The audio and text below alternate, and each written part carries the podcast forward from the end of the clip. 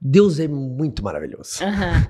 Que ele deixou duas coisas pra gente, duas, ele, ele instalou duas coisas de fábrica no ser humano que eu acho estupendo. Como assim? O ser humano é o único animal mortal. Como assim? Embora todos os outros animais morram, Aham. nós somos o único com a plena consciência que sabe que vai morrer.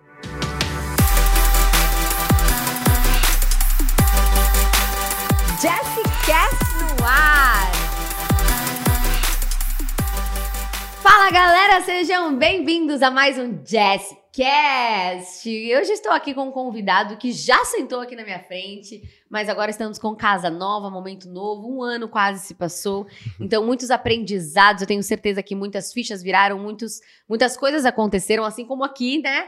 Na nossa vida, na nossa família. Então, com vocês, Caio Carneiro! Poxa, obrigado, obrigado. Tô feliz de estar de volta. Eu também. Gente, é uma agenda assim, olha, uma agenda, Não fala, não fala. muitos compromissos, né, Caio?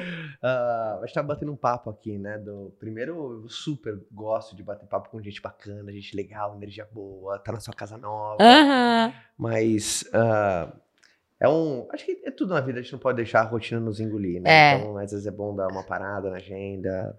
Eu adoro bater papo em podcast. É, né? Adoro você, adoro tua energia. Ah. Então é um prazer estar aqui com você. Ai, fofa, a primeira vez que a gente gravou, eu lembro que, tipo assim, eu acho que. Gente, eu tava tão animada. Eu lembro que o pessoal comentava assim, cara, dá pra ver a alegria da Jessie, porque eu sou uma pessoa já naturalmente animada. E quando eu encontro com uma outra pessoa também muito animada, nossa, aí eu lembro que foi uma explosão, assim. A Foi gente muito legal. Foi muito legal. E a gente falou sobre o sucesso. O que, que é o sucesso? Você, eu lembro que você falou dos três Cs. Lembra disso? Lembro. Aquilo me marcou demais. Que era constância, Começa, continue e conclua. começa, continue e conclua. Começa, continue e conclua. Ó, lembrava dos três Cs, mas não lembrava exatamente o que era. É, então a gente falou muito sobre isso. E o nosso papo foi muito legal, Caio. Eu tava pensando assim, cara, o que, que Deus quer que eu pergunte, né? Que que, Legal. Pra, pra onde ele quer direcionar esse papo agora que a gente Uhum. tá tendo um ano depois, quase. Muita coisa aconteceu do lado Caraca, de faz cá. um ano. Quase um ano. E você também acredito que muita coisa aconteceu na sua vida também, Total. né? É, e eu queria assim que você falasse pra gente começar algo que você tem refletido nesse momento da sua vida. A gente tá em agosto de 2022 e eu queria algo assim que Deus tem falado no seu coração, algo que você tem refletido assim que você nunca compartilhou antes, assim, uma coisa fresca, sabe? Peguei de surpresa. agora. Eu, eu gosto das perguntas provocadoras, assim. Eu. Esses dias foi até muito inusitado, assim, porque eu vi de uma pessoa inusitada. Uhum. Uma frase que eu não esperava. Ah, uma frase de Mike Tyson. Que ele falou que alguém foi, pergun foi perguntado pra ele qual que foi o momento mais maravilhoso da vida dele. Ele falou: meus três anos na prisão.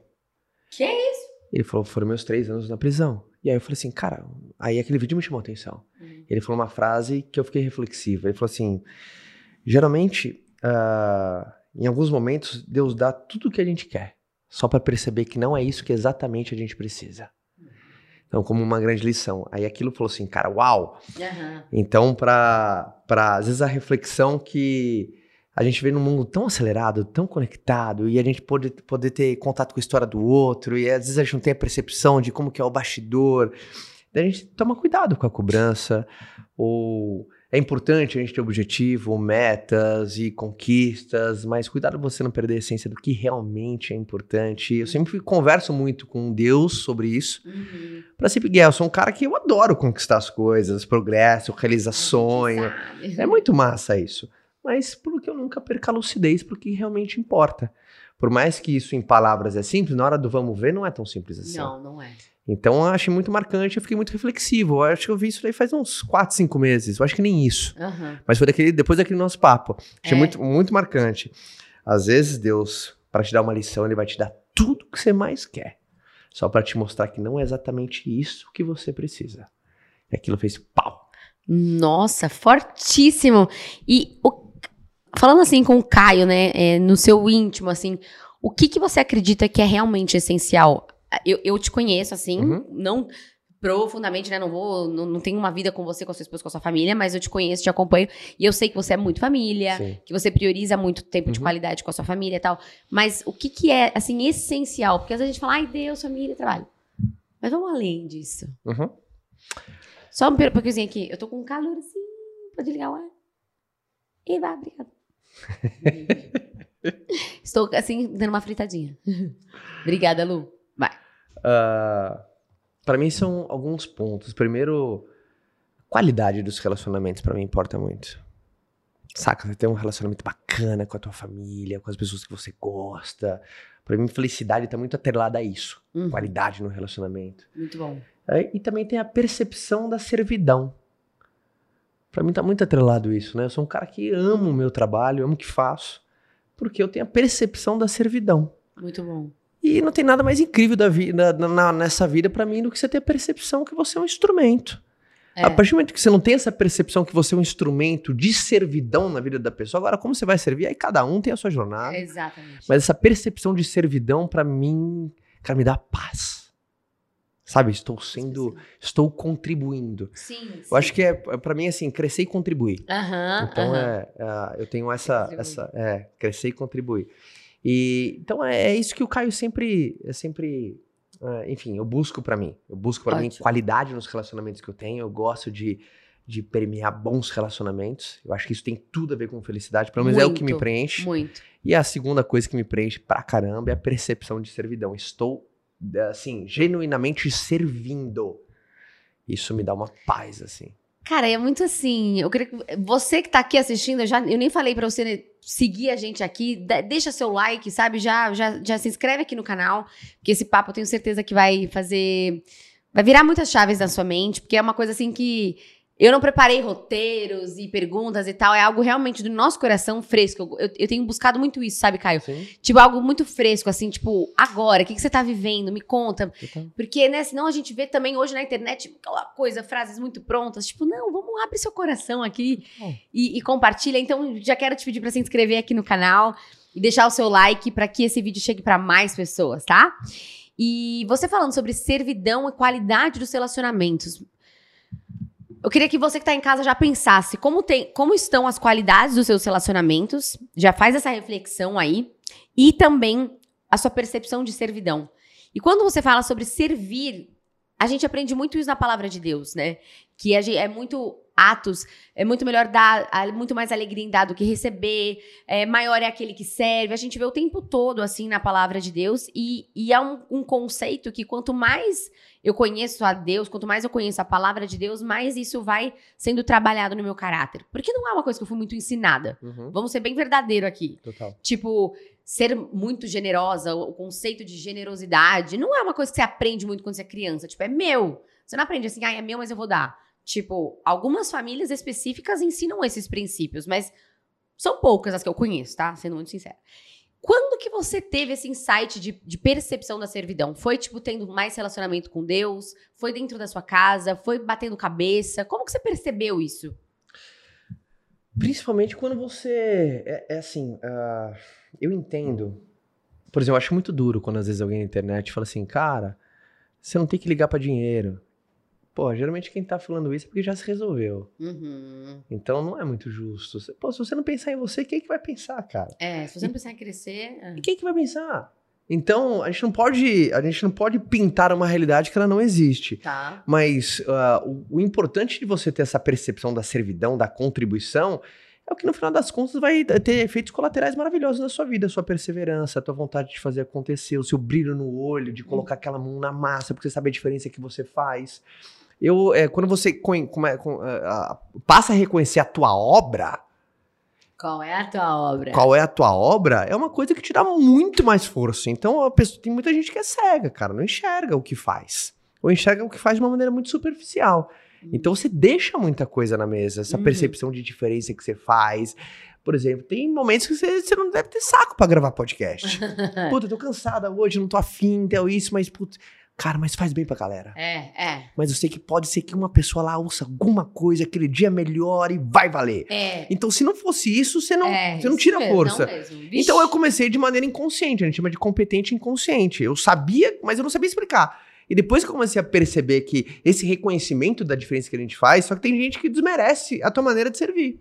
Uhum. Coloca no grau de comparação. Pô, o propósito daquela pessoa é maravilhoso. Pô, será que o meu é genuíno? O meu não é muito pequeno? O meu não é é banal? Ah, não, cara.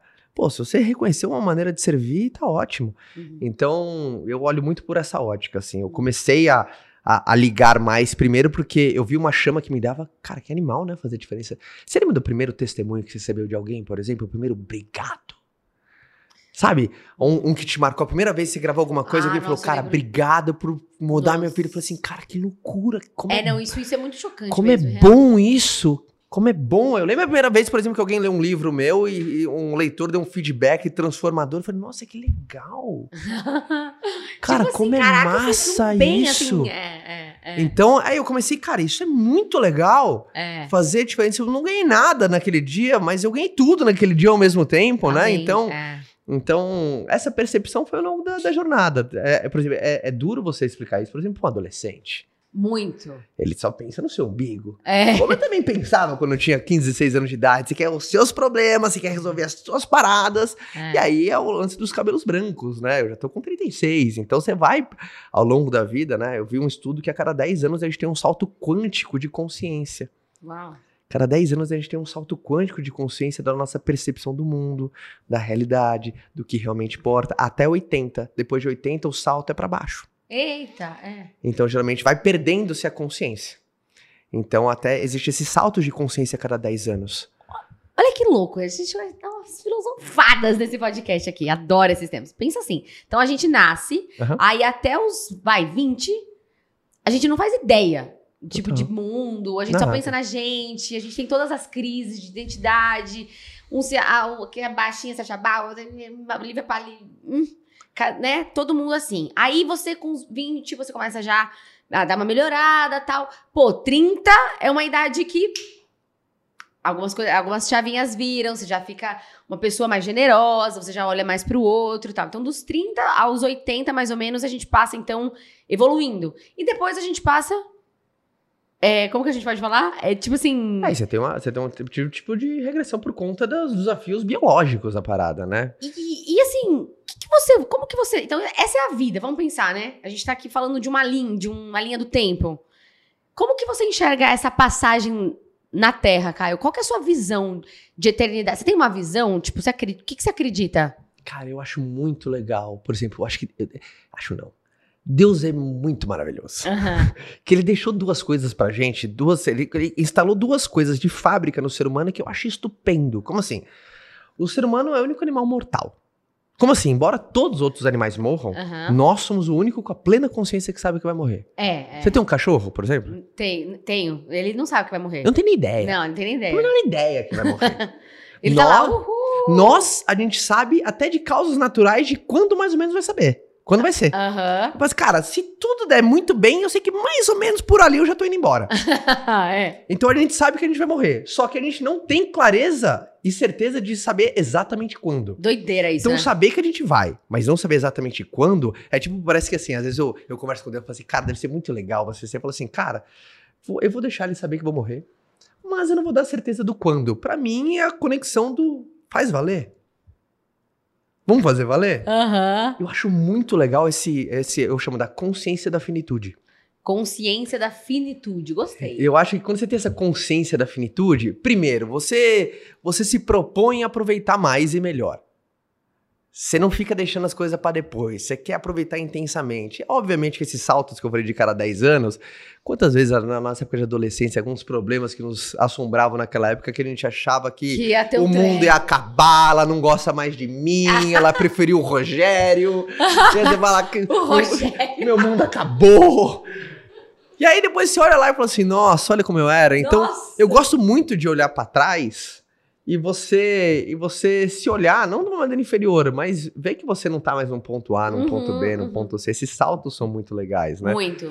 Por isso que faz muito sentido quando você tem filho, você começa a entender melhor os seus pais. É.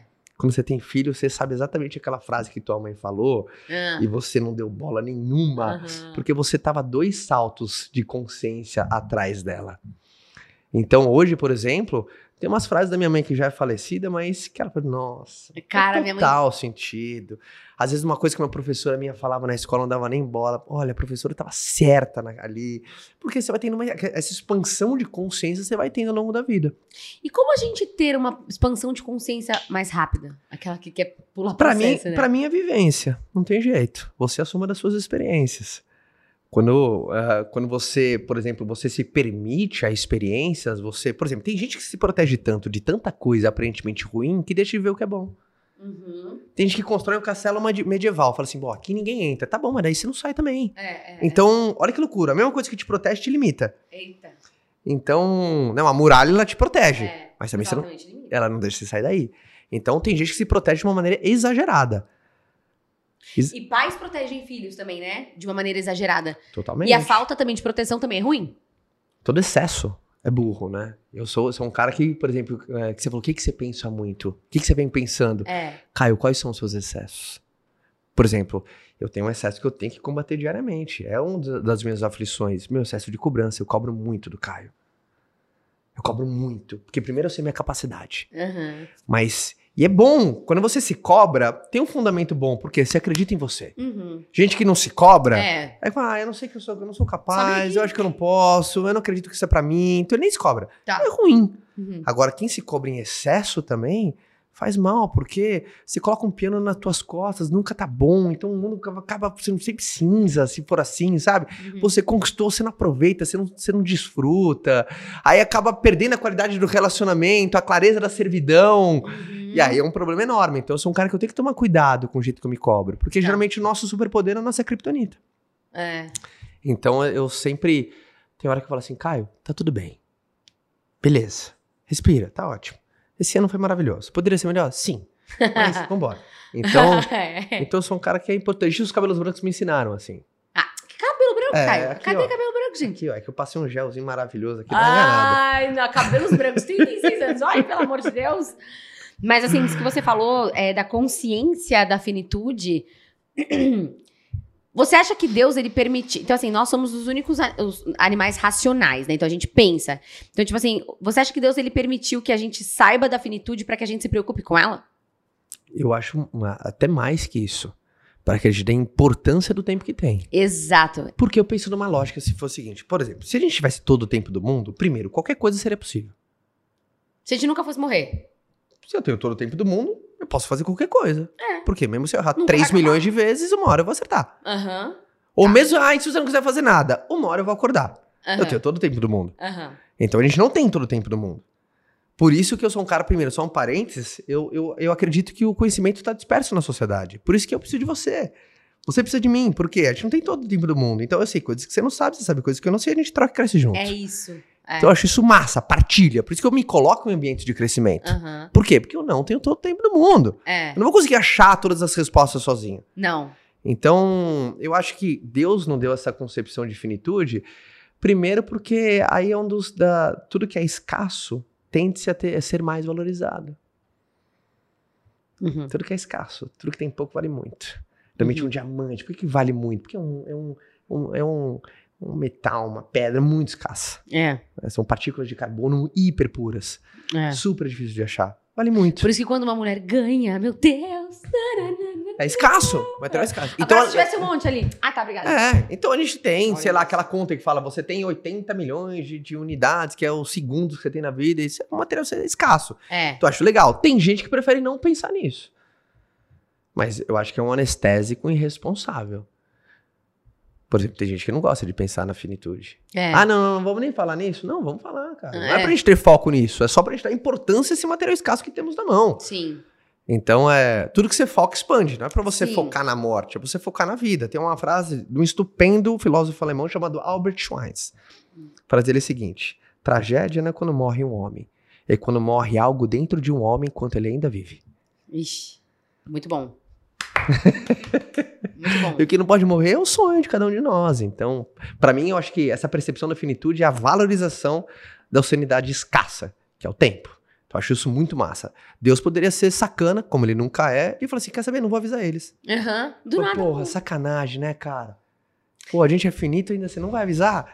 Se avisasse, a gente tinha tanto mais valor, né? E além dele avisar, tipo, ele deixou um livro com um manual com um de manual. como aproveitar bem Exato. enquanto você tá aqui. É. Eu acho isso massa. Isso é demais. é muito massa. Você, você lê a Bíblia? Sim.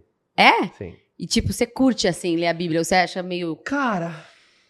Uh, eu, não, eu não sou dos mais estudiosos, assim. Eu, você tem amigos que são, eu né? Eu sou, por é. exemplo, Brunet, eu aprendo muito com pessoas uh -huh. que eu gosto muito. Eu gosto muito de, de de ler a Bíblia pelo olhar de outras pessoas também. Sim, eu sim. aprendo muito. Ouvir outras pessoas. com- Ouvir outras pessoas. Eu acho que Deus conversa com a gente por meio de outras pessoas. Uhum, Então eu sou um cara, mas eu sempre, eu sempre, eu sempre eu tive um contato muito próximo. uhum. Ah, eu estudei em colégio religioso durante muitos anos. É. Então sempre aquele, aquele ritual de começa, reza. Como foi aqui o podcast? A gente É. começou, a gente rezou, então a gente rezava na entrada de, de aula, na saída de aula, aula de religião, todo dia da semana. Obviamente era um desafio pra mim, eu sempre fui um cara muito Hiperativo. hiperativo, então eu tive essa dificuldade pra pra- na- pra pra focar. Então a Bíblia sempre foi um desafio pra mim, assim, ler, sabe? Ah, Eu compactuo. é, então eu sempre Mas hoje eu. e é legal quando você tem essa, essa percepção de, de interesse, né? Ah, mas eu sou um cara que eu sempre faço. é, Assim, a minha maior fortaleza é esse contato contínuo. Eu sou íntimo de Deus. Amém. Eu tenho, sabe, eu tenho intimidade. A gente fala, a gente troca ideia, a gente bate papo. Então, isso é muito legal. É muito tipo, legal. ele é um amigão meu. Aham. Então, acho que essa. Esse, esse, tem muita gente que conversa só quando tem algum tipo de problema, um tipo de Sim. aflição. Tá bom, que Sim. seja isso, pelo menos que seja a oportunidade de você estreitar esse bom laço. Uhum. Mas eu tenho uma boa intimidade. E você te- acredita, Caio, que teve um momento que, é, que você, tipo, nasceu de novo, por exemplo, quando Jesus fala, né, é preciso o homem nascer de novo. Você acredita que teve esse momento na sua vida ou você sempre foi um cara, tipo. Assim, porque assim, tem a Jessie antes. Tipo, eu sempre soube da existência de Deus. Eu sempre soube. Eu nasci num lar cristão, né? Mas eu era muito doida. No sentido assim, eu não pensava, sei lá, parece que você fica meio away, assim. Eu falo hoje, parece que não sei, eu não, não parava pra pensar nisso. Eu ia vivendo, uau, festa, pá.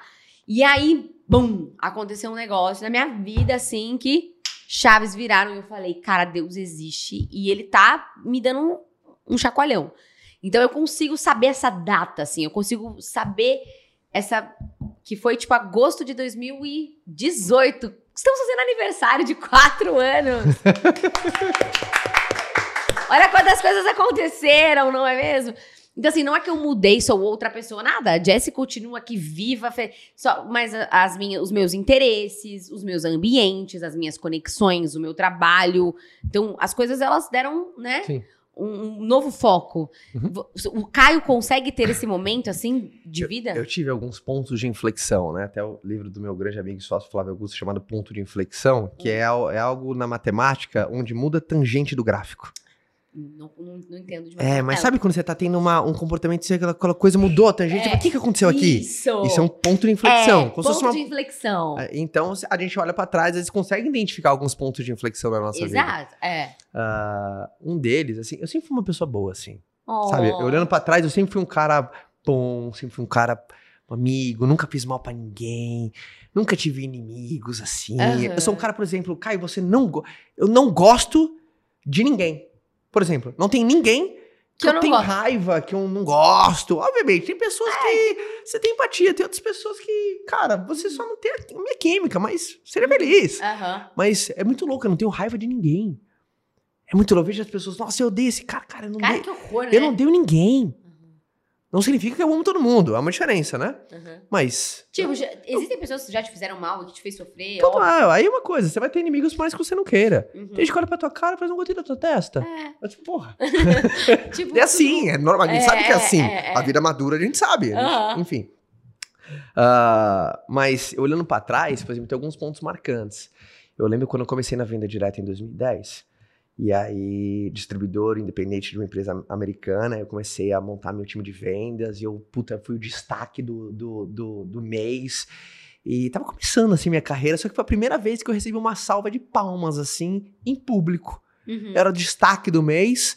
E aí as pessoas, sabe, tinha um, tinha um evento, sabe, reconhecendo os top performers, pessoas que mais venderam, Sei, que bateu sei. a meta, o número um, campeão de vendas. Aí caiu o Carneiro e subiu lá, pô, eu tinha 20 anos de idade. Mó legal, pô, tava trabalhando duro, cheguei, levantei um troféu, as pessoas bateram palma pra mim. E aí uma pessoa desceu e falou assim, cara, ah, você me inspira. E eu falei assim, eu? E foi a primeira vez que alguém me usou como referência pra alguma coisa. Na minha, na minha, aí veio um estopinho que era, cara, que responsabilidade isso, né? Uhum. Então foi a primeira vez que foi um ponto de inflexão de você, você perceber que o exemplo não é a melhor forma de ensinar, Uhum. é a única.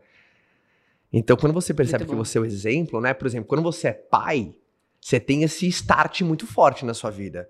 Você não precisa de nada. Quando você percebe que, cara, você tem uma vida ali, que você tem um amor intrínseco, ela olha pra você, ela vai modelar você, você tem esse senso de responsabilidade, você tá sendo exemplo pro teu filho. Sim. Por exemplo, teu filho tá vendo o jeito que você trata a tua, a tua mulher.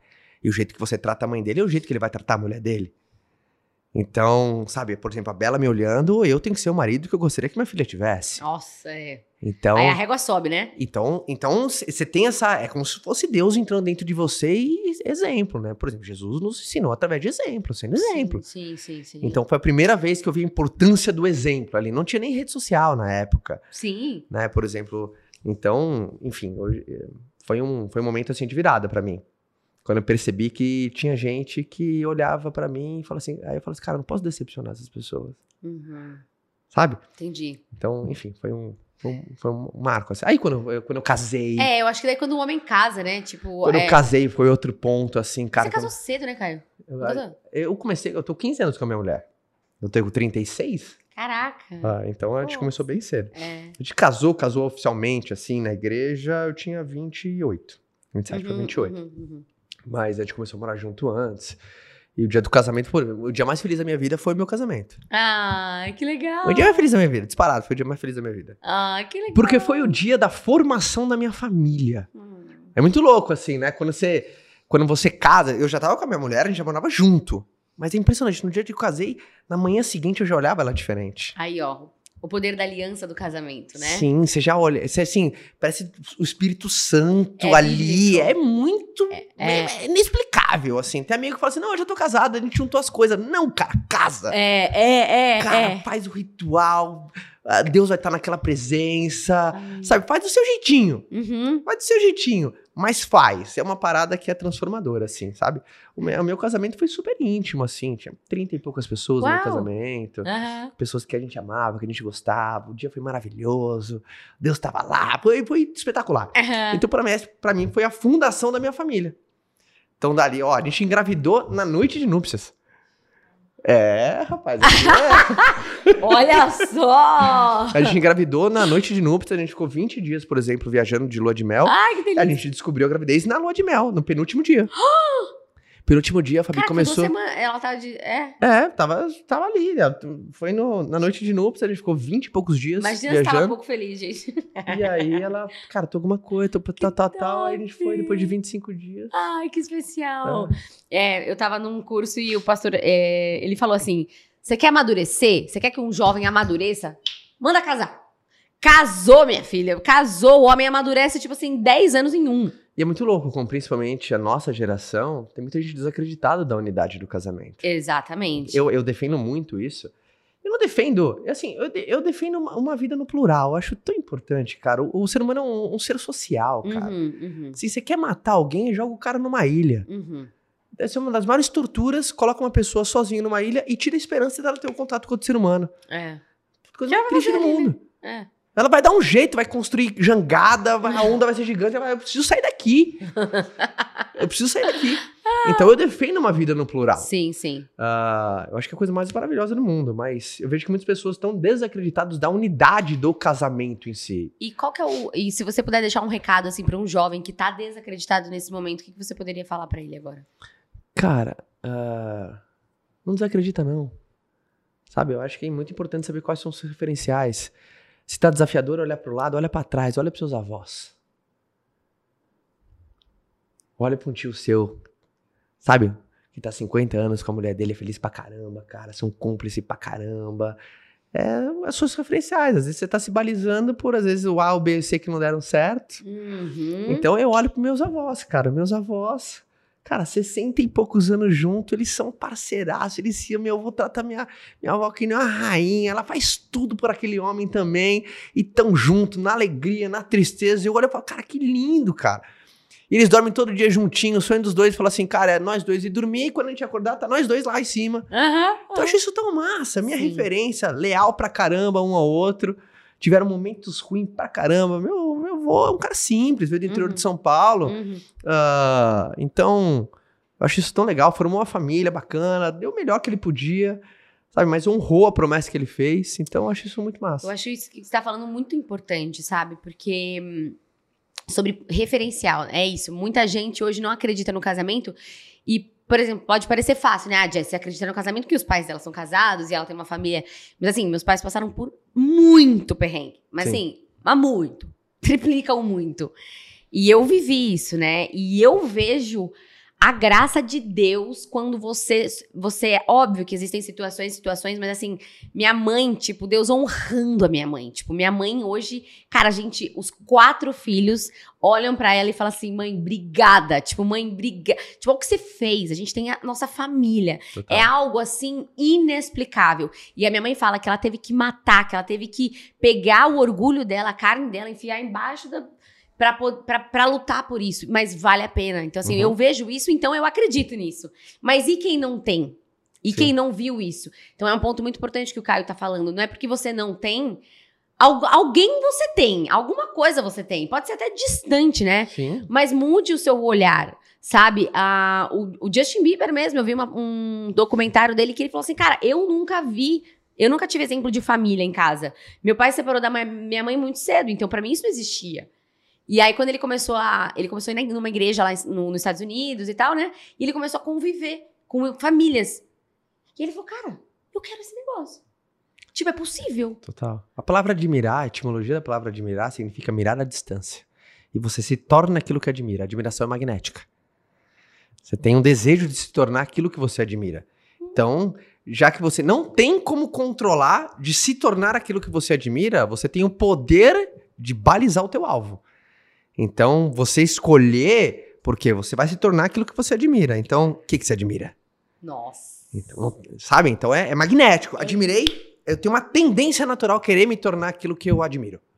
Então, o que você tá admirando? Essa é a pergunta. O que você tá admirando? Muito bom isso. É.